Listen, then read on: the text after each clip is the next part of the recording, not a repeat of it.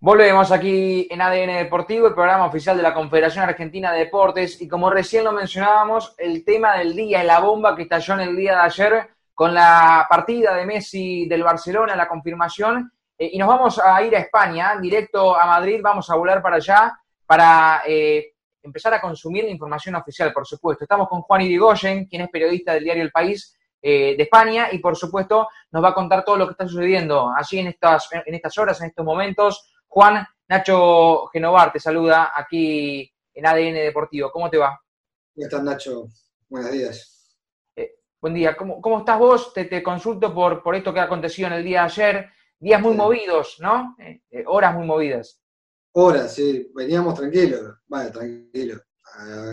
Desde que el del 8-2 no, no, no fue nada, nunca tranquilo. Ningún día fue tranquilo, pero, pero lo de ayer es una situación sé, inexplicable, por cómo se dio todo, por cómo se dio el proceso comunicativo eh, y después por, lo que significa eh, la salida de Messi de un club como el Barcelona, de cualquier club, pero mucho más en un club al que estuvo ligado toda su carrera. Salvo Zanetti, a mí no se me ocurre otro jugador eh, sudamericano que haya estado vinculado toda su carrera a un club en Europa. Bueno, en este caso Messi solamente había estado vinculado a un solo club que había sido el Barça. Bueno, em, vos estás en Barcelona, eh, como recién mencionaba, el, diario eh, El País, sos el corresponsal. Eh, ¿Cómo te tomó vos la noticia? Porque nos contaste recién la bomba que estalló, pero a vos en lo personal, ¿cómo te tomó siendo periodista, que, que, tenés que cubrir el minuto a minuto? Imagino que te han vuelto loco en el día de ayer con los llamados, con los mensajes, contanos un poco eso. A ver, a nivel periodístico es divertido, la verdad. No te, voy a, decir que no.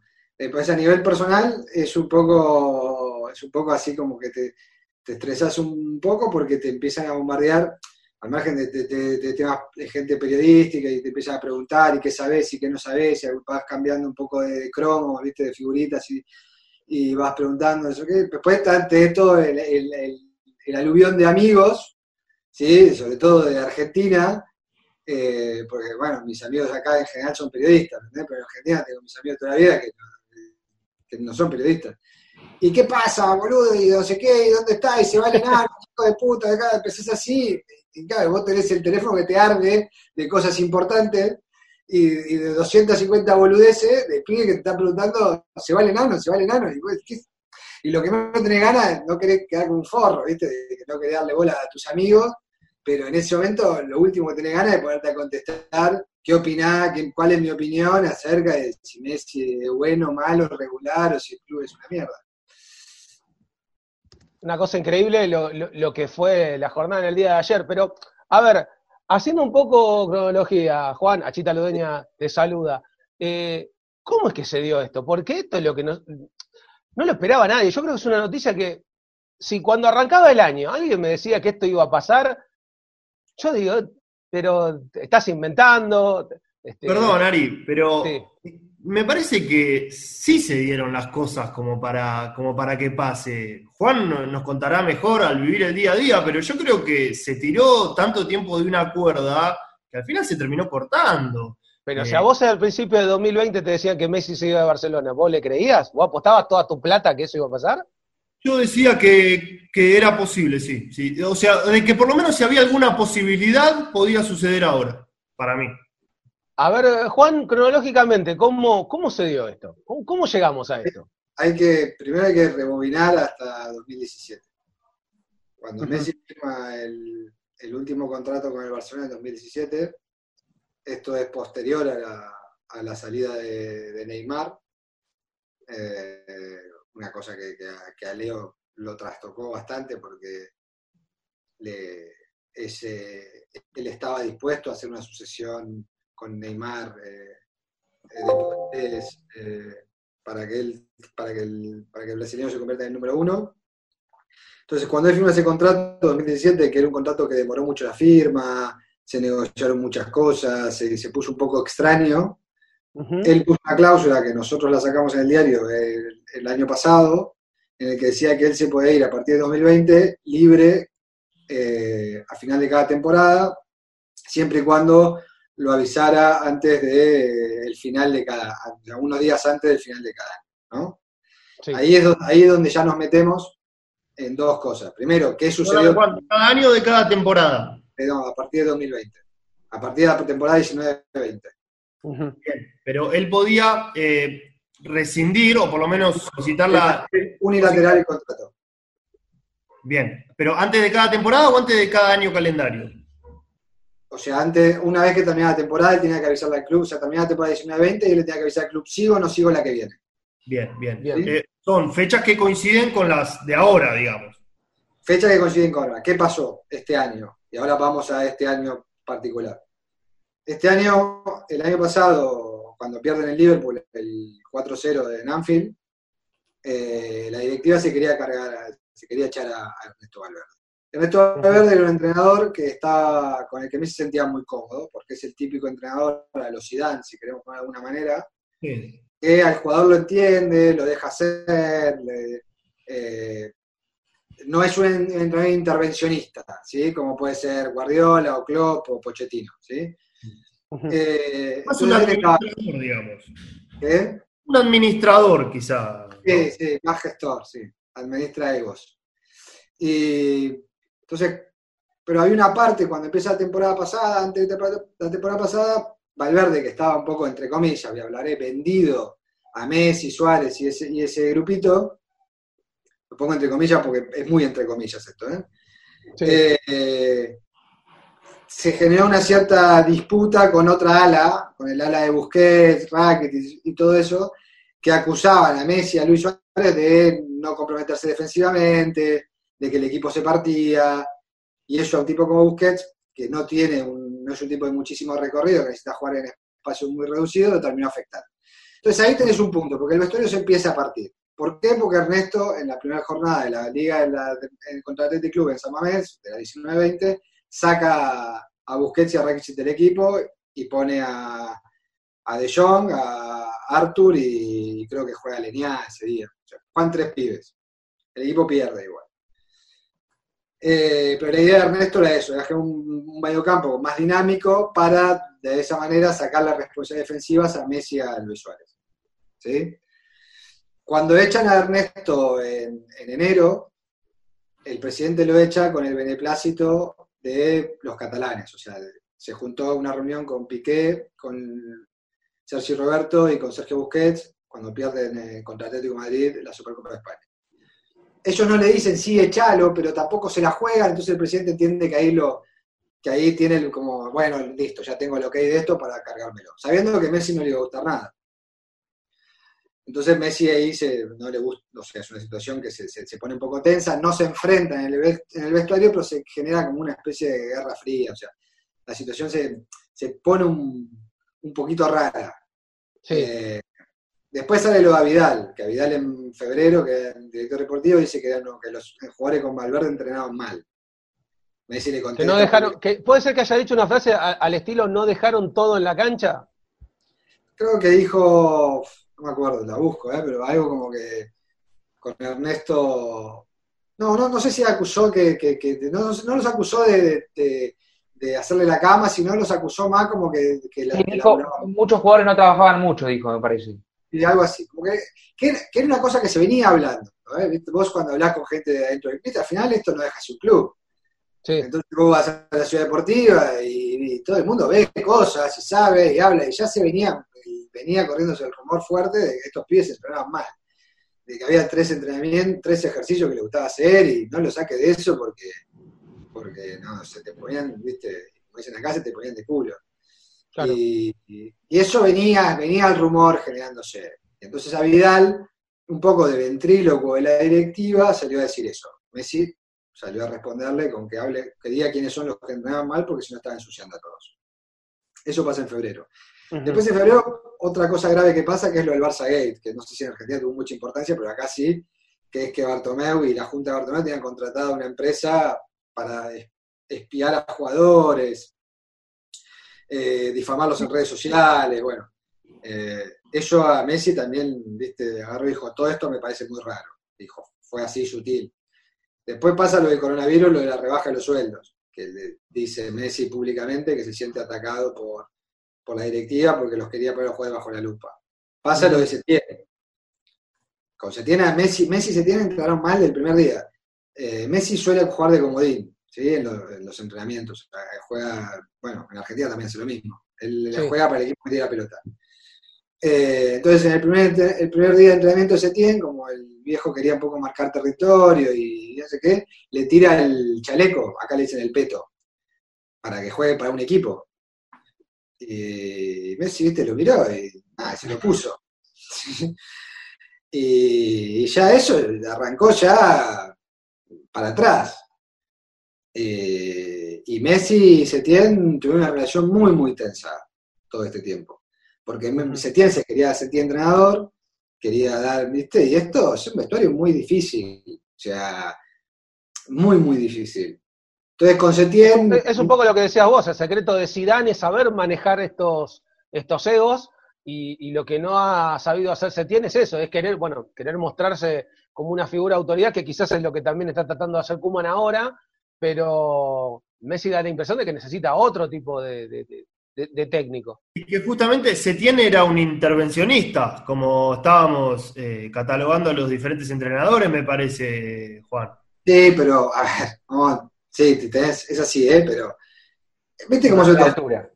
Si vos le das soluciones, o sea, si vos venís y le decís, no sé, te inventé, por ejemplo, a, a Dembélé, encaralo al lateral hecho siempre por la izquierda, que es horrible, y por ahí vas a ganar ventaja, porque te aparece, te, dobla Jordi Alba, no sé qué, y vamos a terminar haciendo un gol. Y vos después los jugadores hicieron tres veces eso, hicieron dos goles, ellos ya te prestan atención.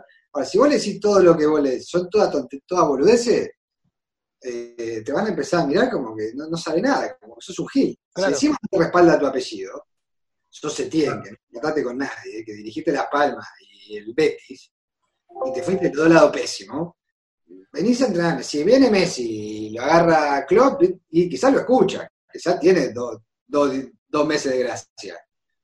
Pero si si encima el primer partido le dice tres tonterías y lo que le dijo no le sirvió para nada, chao, lo mató.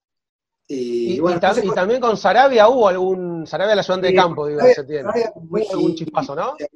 Un tipo que quería exceso de protagonismo, gritaba. Y estos pibes, viste, tenés que ir con, tenés que ir con seda. Sí, sí, se manejan diferente, se manejan diferente.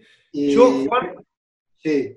No, la pregunta que te quiero hacer es, en el hipotético caso de que Bartomeu renuncie, el presidente del Barcelona, ¿existe la posibilidad de que Messi dé marcha atrás a su decisión de dejar el club?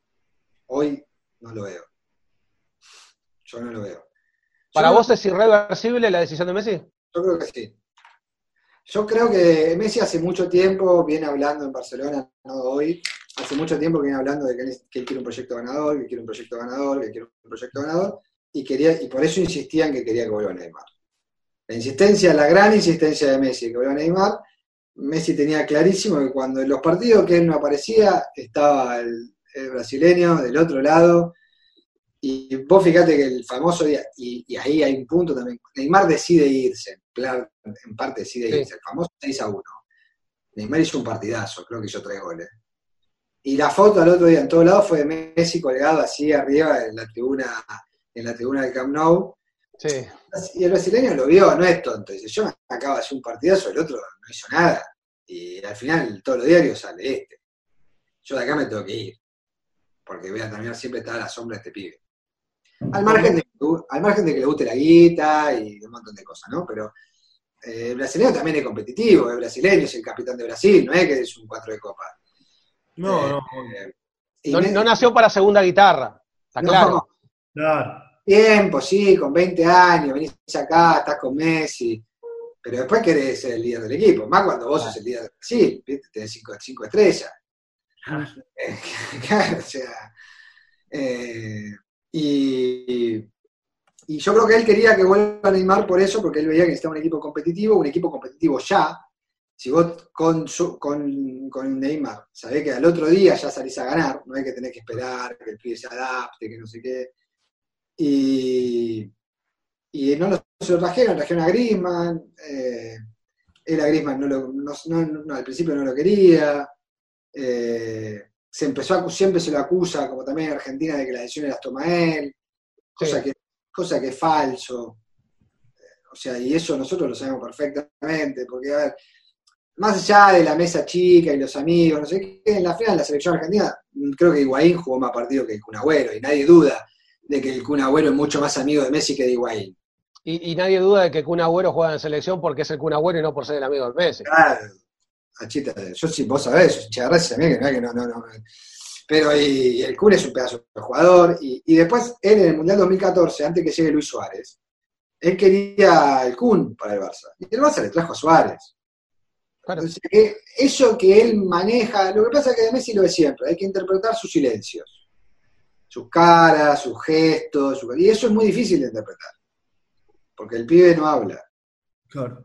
Pero, ¿cómo ejecuta? Yo te hago la, última, eh, que tiene dos partes, la, porque, es, porque es la pregunta que se hace todo el mundo ahora, que es la, la otra bomba de este año 2020. La primera sonó ayer, explotó, y por, un día todo el mundo dejó de hablar de coronavirus y empezó a hablar de Messi. Hasta eso logró Messi.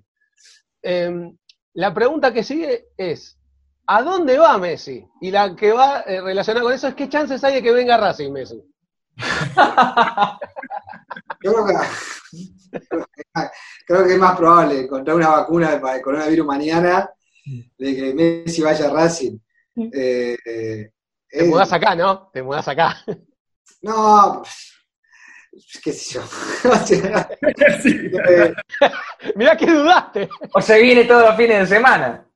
No, no, o sea, yo la, eh, la, verdad que a mí me, gustaría ver a Messi, me gustaría que Messi se anime a jugar seis meses el fútbol argentino, o un tiempo, o lo que sea, porque, para por él, ¿eh? porque me parece que es algo que tiene que debería vivir, no lo vivió. Eh, pero creo que tienen, o sea, si, si de, los grandes, el que menos que pienso, eh, porque él tuvo gesto con River, de que no le gritó el gol en la final del Mundialito de Clubes, y él se ha ido a probar a River y toda esa historia, no sé qué, y él fue el único club al que no le gritó un gol, creo. Eh, hay una foto de él dando vueltas por ahí vieja con, una camiseta independiente. Sí. Eh, y él se manifiesta leproso. Sí. Y, vos sabés, Chita, nosotros con la lepra no tenemos buena onda. no. Eh, y no lo veo, no, no lo veo. Yo realmente, ahora hablando en serio, lo veo, veo una posibilidad de, un equipo. Él necesita ir a ganar ya. Y en este momento hay dos equipos que te pueden asegurar ganar lo más rápido posible. El Paris Saint Germain. Y que tiene, y que tiene la sede de revancha, imagino que y siempre hablamos de clubes con billetera, ¿no? Estamos hablando. Claro, pues si no, Liverpool también podría. Sí, pero sé que tanto Liverpool como el Bayern Múnich son dos equipos mm, de autor y, no construidos a partir de una figura. Nosotros no, tanto en el Liverpool como en el Bayern Múnich, ¿qué vamos a decir? ¿Que Lewandowski es la figura? No. Sí, es un 9, boludo, un 9 moderno, juega bien, no sé qué, pero, pero es, es un bati fino, es un bati moderno. Claro. Eh, y, en el, y en el otro, en el Liverpool, a ver, el 9 de, Liverpool es suplente en Brasil. Eh, entonces yo creo que los dos equipos que están ahí, pues el Madrid ya, el Madrid ya lo descartó, la Juventus no creo que pueda afrontarlo porque tiene a, Cristiano. Eh, son el, el Manchester City el Manchester United no creo, y el Paris Saint Germain. el Paris Saint Germain, según lo que publica el equipo eh, esta mañana, para traer a Messi tendrían que desprenderse de alguno de los dos buenos que tiene, o sea, de, Neymar o Mbappé. No creo que lo haga. Y, el, Manchester City, y el Manchester City sí. Eh, es una posibilidad. Está trabajando, ya lo intentó dos veces, lo intentó en 2000, 2014, en 2016, en 2016 parecía que estaba todo medio cocinado, porque Messi, ¿te acordás? Tenía ese problema con, el fisco de acá y, y, se sentía que lo estaba maltratando y se sentía señalado, entonces tenía medio todo pactado para irse al City y al final reculó. Y, ahora habló con Guardiola y parece que, la mano... sé que te iba a preguntar por eso, y, es la del cierre, y prometo, le prometo a Nacho, porque sé que estamos con poco tiempo, que es la del cierre. ¿Es cierto que antes del fin de semana habló con Guardiola Messi? ¿O tenías esa información? Yo tengo entendido que sí. eso, es un bombazo. Tengo entendido que sí. no, me lo, confirmó Guardiola ni Messi, pero, pero sí, tengo entendido que sí. Bueno, eh, habrá que ver qué, sucede en, los próximos días, en las próximas horas. Juan, gracias por el contacto, por tu tiempo. Sabemos que estás a full, estás a mil en, estos, en estas horas congestionadas, ¿no? Eh, éxitos para lo que viene. Bueno, estamos en permanente contacto para, contar el minuto a minuto. Abrazo, Chita. Abrazo enorme. Hasta lo vemos, no, nos vemos la próxima, porque el hombre, cuando Racing está por salir campeón, se viene. Así que en la próxima nos encontramos. La, la que viene te aviso, Hacho. Dale, avísame, por favor. Hasta luego. Bien, pasaba Juan No quedó claro de qué cuadro era Juancito Irigoyen, ¿no? No, no, se notó, no se notó. Eh, pasaba Juan Irigoyen del diario El País, allá en Barcelona, cubriendo lo que pasa en el minuto a minuto con Lionel Andrés Messi, Manchester City, Paris Saint Germain. Bueno, quedará ver. Hemos hablado del tema del día, la ida, la partida, de Messi del Barcelona. Aquí en ADN Deportivo, a la vuelta, Diego Flores. Nos metemos en el mundo del ajedrez.